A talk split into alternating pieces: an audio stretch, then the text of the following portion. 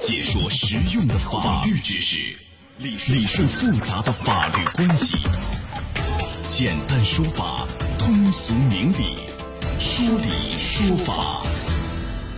好，接下来我们进入到高爽说法的说理说法，我是主持人高爽，继续在直播室问候您。这个大众点评 APP 啊，大家肯定是不陌生。那最近呢，这个 APP 和一位顶级会员打起官司。这个顶级会员呢，一天狂点了三点七万个赞啊，因为这个点赞过多被 APP 给处罚，于是他就起诉大众点评网说侵权了。好，这个案件到底会怎么样走向呢？来，今天我们来讲讲这事儿。邀请到的嘉宾是江苏爱玛律师事务所吴光辉律师，吴律师您好。你好，欢迎您做客节目。这个大众点评认为啊，这男子毕某的行为呢是极端异常，大量的单个点赞用时多少呢？低于一秒钟，其中呢零点七五秒点一个赞，非常快，而且一个小时点赞多少？四千八百八十八个，一天点多少？三点七万个赞。所以他们怀疑呢，如此高频的点赞是毕某在点赞的时候使用了电脑插件，这样疯狂的点赞行为啊，必定会影响其他消费者对网站数据真实性的一个判断，会误导别人。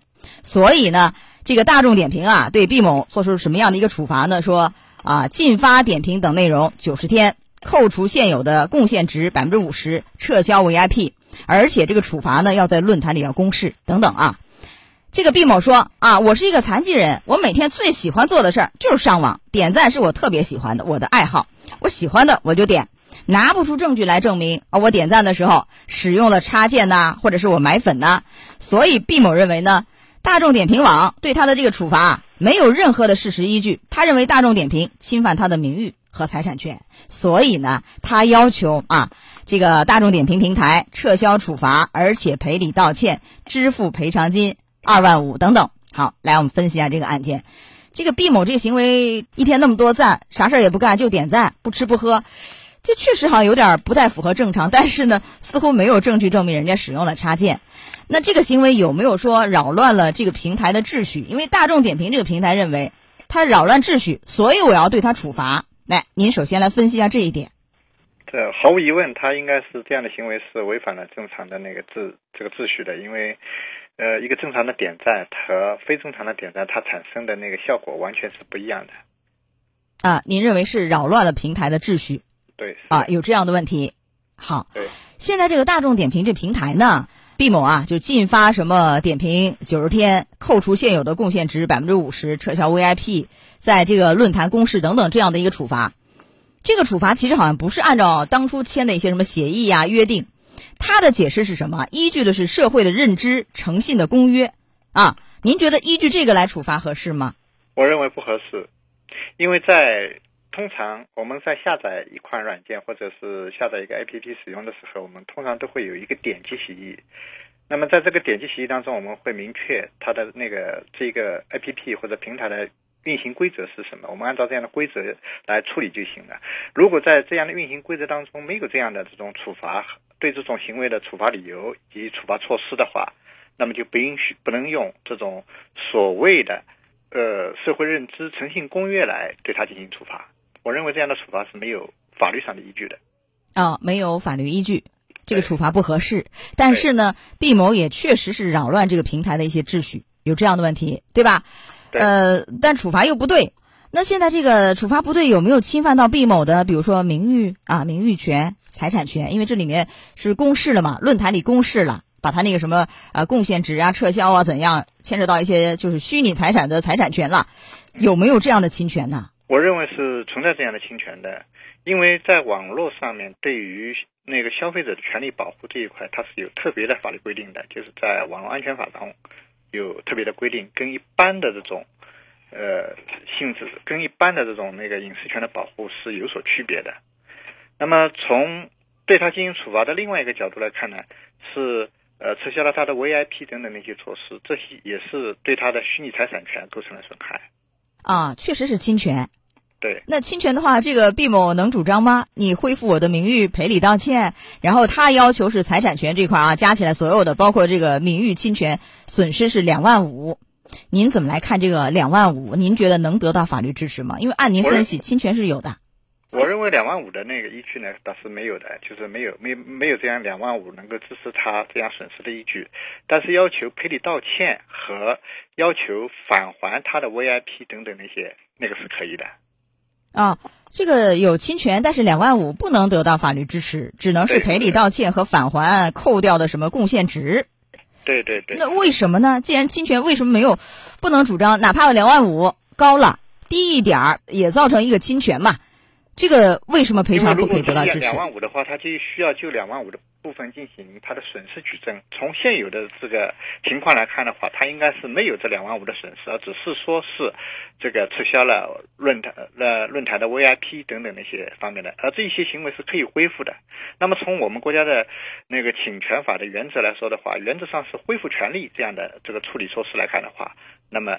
呃，其主张两万五是没有依据的，但是恢复权利是可以的啊。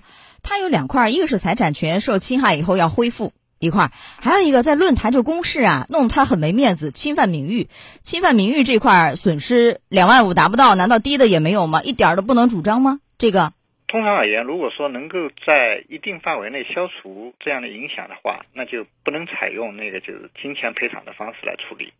所以从这个意义上来说的话。那个由论坛进行公开赔礼道歉，这是可以的。但是因为他的行为，他自己的行为本身也是具有一定的这个叫扰乱这个叫 I P P 秩序的这样的一个行为，所以呢，不能主张以给他赔偿的方式来处理。啊，本身有过错，对，就是在这个一定的范围内赔礼道歉也可以消除影响，所以就不能再主张额外的一些损失赔偿了。是这个道理吧？对。那么这个案件是这样，就是一审法院啊认为这个毕某的行为确实是扰乱平台的正常秩序，所以呢，一审法院经审理以后认为，大众点评对毕某采取措施并不侵权。你看这个我就有疑问，一审法院认为没有侵权，您刚才分析是有一定侵权，我们怎么来看这个案件？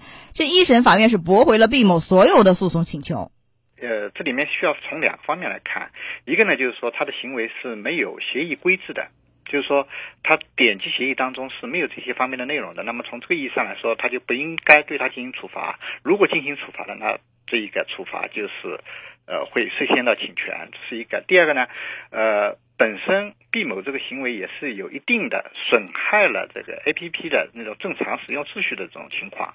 那么他的行为也应当是给予否定性的评价的。所以一审完了以后，毕某不服，上诉到上海一中院。二审当中，他希望这个大众点评啊返还他相应的贡献值，确保其可以顺利的抢到霸王餐、什么团购券等等顶级会员的一些所拥有的权益。二审呢开庭，但是呢当庭没有做出判决，双方呢也希望能够调解，有这样的一个意愿，所以接下来很可能会调解，调解嘛，有可能达成一致。但是我们想问一下，这个案件呢？呃，毕某的行为扰乱了这个平台秩序，平台呢处罚呢似乎也没有依据，但是有没有其他的行政处罚？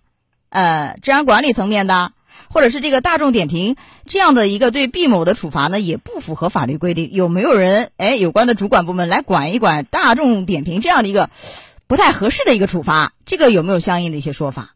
没有，在这方面是没有的，这方面完全是用那个民事法律来进行规范的。而且他们这样的那个，就是两者之间的行为啊，也还是可以通过后续的这种方式来进行规制的。比如说，有平台方面完善他们的那个就是设计的规则，并且呢，对于违反这样规则的人呢，去进进行相应的处罚。那么，一旦把这样的内容放到了点击协议当中去，就以后的处理就有依据了。啊，尽快的完善相应的一些规则，可以按照这个来处罚。平台是有这样的权利的，对吧？对方也等于是接受一个民事行为嘛。也同意接受了，所以这个是可以按这个来处罚。那这样的案件给我们的广大的消费者或者是平台还有什么样的提示没有？最重要的提示，也就是说，我们在这个完善规则的设计和处罚规则的设计方面，我们都是需要，尤其在在平台方面是需要加以这方面的努力的。这是一个。第二个呢，对于我们普通的消费者而言，我们也是需要时刻注意保护自己的这种隐私性的权利，不要随意的让那个就是平台来把这些。隐私性的权利来公示出来，哎，这是一个要保护好隐私，还有一个就是说，这个不停的点赞，啊，咱消费者不管是不是像这个毕某一样，有可能会用了其他的什么插件，当然也可能他说没有用啊，点的很多，也有这样的风险。您在这个有没有一些提示？在这个领域里头，还有要注意的吗？从那个网络安全法的那个规范来看的话呢，如果说使用恶意的程序来来那个达到自己的某种目的的话，那是违反了法律规范的，可能会导致相应的处罚后果。在这方面呢，就是这是这是一个。第二个呢，就是说，呃，一个正常的点赞行为也都是给给我们正常使用 APP 是有一个很好的促进作用的。而像这个毕某这种做法的话呢，实际上是违背了这个点赞的初衷的。那么在这种情况下的话，他的行为也是不值不值得主张和支持的。对，就不要乱点赞。即便你喜欢爱好点赞，也不能太多，不能太乱啊。这个其实也是对他人、对这个平台的评价不负责任啊。好的，来结束说理说法的第一项内容，我们稍事休息一下，马上进入到第二项内容。高爽说法节目收听时间：首播 FM 九十三点七，江苏新闻广播十五点十分到十六点；复播 AM 七零二，江苏新闻综合广播二十二点三十到二十三点。想咨询法律问题和主持人高爽互动，请下载大蓝鲸 APP 到高爽的朋友圈。节目微信公众号“高爽说法”，网络收听方式：江苏广播网三 W 点 VOJS 点 CN。智能手机下载大蓝鲸 APP 或蜻蜓、喜马拉雅等，搜索“高爽说法”，可随时收听。